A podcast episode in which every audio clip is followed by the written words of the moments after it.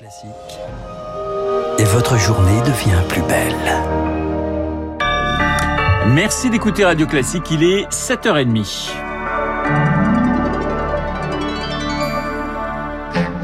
La matinale de Radio Classique avec Renaud Blanc. Et tout de suite, le journal présenté par Charles Bonner. Bonjour Charles. Bonjour Renaud, bonjour à tous. Emmanuel Macron présente son plan d'investissement pour l'avenir. Son nom, France 2030. Le président le dévoile à 9h30 ce matin à l'Elysée devant des étudiants et des chefs d'entreprise. Un plan axé sur les filières d'avenir. Le nucléaire, les biotechnologies ou encore le spatial. Une enveloppe de 30 milliards d'euros sur 5 ans, dont un tiers fléché vers la transition écologique et une ambition rivalisée avec la Chine et les États-Unis, Émilie Vallès. Avec France 2030, l'idée c'est de faire émerger les champions demain dans l'hydrogène ou dans l'intelligence artificielle, mais aussi d'investir dans des secteurs majeurs comme l'automobile pour répondre aux enjeux du futur. Aloïs Kirchner, spécialiste de l'industrie auprès de l'Institut Montaigne. France 2030 peut aider le secteur à surmonter les deux chocs qu'il est en train de vivre. Le premier, c'est le choc numérique avec la voiture autonome, la voiture connectée. Et le second, c'est le choc écologique avec l'avènement des motorisations électriques et hydrogène. Moins de 2 millions de véhicules sont fabriqués en France chaque année, là où on en a avait près de 3 millions et demi il y a 20 ans. Si on a une opportunité, c'est maintenant qu'il faut mettre le paquet. La réindustrialisation française passera aussi par les start-up, a déjà précisé Emmanuel Macron. Il faut donc multiplier les financements à leur égard. Dans le secteur spatial, cela permettra à des pépites de se lancer dans des projets plus ambitieux, selon François Alter, conseiller du président du Centre national d'études spatiales. On a besoin de les faire gagner en maturité. Il y avait un gap jusqu'à présent entre la phase de démarrage où ces entreprises pouvaient travailler sur des tout petits projets de développement à ces grands projets très risqués, très long terme, sur lesquels on travaillait de façon plus traditionnelle dans une agence spatiale. Ce plan d'investissement sera en partie intégré au budget 2022 par voie d'amendement lors du débat parlementaire. Un budget actuellement en discussion au Parlement. Merci Émilie Vallès. Le plan présenté alors que la Banque de France anticipe une croissance de 2,3% au troisième trimestre. L'activité se situerait en octobre presque au niveau d'avant-crise. Une crise sanitaire qui a donc eu de graves conséquences sociales. Oui, on estime à 4 millions le nombre de personnes fragilisées par la crise Covid. Conclusion du dernier rapport du Crédoc, de nouveaux vulnérables, souvent âgés de moins de 40 ans, salariés précaires dans le privé et avec des enfants à charge. Et pour nombre d'entre eux, environ deux tiers, ils ne bénéficient d'aucune aide. La faute à un système trop complexe selon Pascal Brice, le président de la Fédération des acteurs de la solidarité. Lorsque l'on parle de personnes qui viennent de basculer vers la pauvreté en raison de la crise sanitaire et sociale, elles ont une méconnaissance accrue des dispositifs existants. Cette bureaucratie, ces méandres des procédures pour accéder aux droits, elles ne les connaissent pas. Ce sont aussi souvent des personnes qui euh, ont une réticence à demander l'exercice de ces droits. À chaque fois que des dispositifs sont mis en place, il faut avoir le réflexe de se demander si les personnes pourront y avoir aisément accès il faut simplifier les minima sociaux en même temps que les revaloriser. Pascal Brice avec Elodie Villefrit. Charles Xavier Bertrand participera finalement au Congrès des Républicains. Il avait jusqu'à demain pour annoncer son choix. Il a annoncé hier soir sur TF1. Le président des Hauts-de-France accepte finalement de se soumettre au vote des militants pour la désignation du candidat de la droite et du centre. Le Congrès des Républicains est prévu le 4 décembre prochain.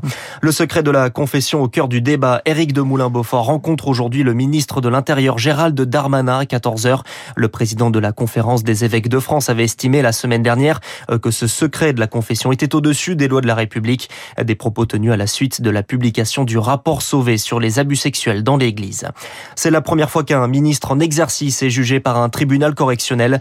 Alain Griset, en charge des PME, comparé aujourd'hui à 13h30 pour des soupçons de déclaration incomplète ou mensongère sur sa situation patrimoniale et ses intérêts. Vous écoutez Radio Classique, il est 7h34. Trois lycéens placés en garde à vue après l'agression d'une enseignante. Les faits se sont déroulés vendredi dans un lycée professionnel de Con-la-Ville, en Seine-Saint-Denis. L'enseignante violemment projetée au sol va porter plainte. L'auteur des faits est majeur. Deux autres élèves mineurs sont également en garde à vue pour avoir filmé la scène. C'est une des mesures phares du quinquennat de François Hollande. Le non-cumul des mandats est remis en cause. Une proposition de loi est déposée au Sénat par le groupe centriste. Le texte veut autoriser les parlementaires d'exercer un mandat de maire dans des communes de moins de 10 000 habitants, mais avec des indemnités plafonnées. Pour Hervé Marseille, le patron des sénateurs centristes, le non-cumul des mandats éloigne les politiques de la population. On voit bien que le Parlement, aujourd'hui, il est dégradé. On a beaucoup de députés, disons-le, qui sont hors sol, parce qu'ils n'ont jamais euh, exercé de mandats locaux. Nous, au Sénat, on essaie d'améliorer la loi. Il faut savoir que sur 36 000 communes en France, 97% ont moins de 10 000 et 50% ont moins de 500 habitants. Ne me dites pas qu'être parlementaire et maire d'une commune de 500 habitants ou de 700 habitants, c'est insurmontable. Ça permet d'avoir des parlementaires qui ont euh, les pieds dans la terre, qui euh, sont davantage aux prises avec les citoyens et ça serait une bonne chose. Hervé Marseille avec Victoire Fort. Île-de-France Mobilité obtient une aide de l'État pour continuer à faire fonctionner les transports publics en manque de recettes avec la crise Covid. Valérie Pécresse à la tête de la région et de l'autorité organisatrice des transports estime que le montant est insuffisant. On prend en charge la direction du département de l'Aisne où commence aujourd'hui une opération hors norme. Comme un air de village fantôme, les 550 habitants de Levergy vont devoir quitter leur domicile tous les jours de 8h30 à 16h 16h30. En cause, une opération de déminage après la découverte de 25 tonnes d'obus et de 6 tonnes d'explosifs. Euh, vestiges, ce sont des vestiges de la Première Guerre mondiale. L'opération pourrait durer 4 jours. Ce matin, tout est prêt, mais les habitants ont toujours quelques inquiétudes selon le maire de Levergy, Bernard Nutins.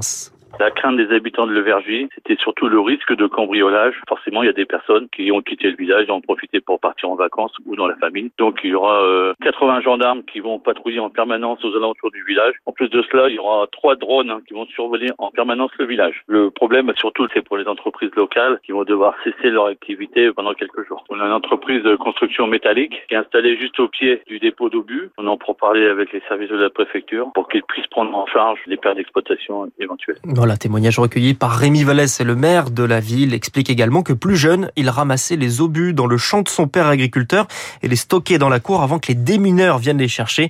Donc il n'est pas spécialement inquiet pour cette opération. Merci Charles, le journal de 7h30 présenté par euh, Charles Bonner nous retrouverons à 8h30, les 7h37 sur Radio Classique. Dans un instant, les spécialistes Renaud Girard et Pierre Louette, on va parler de l'Irak et de la radio.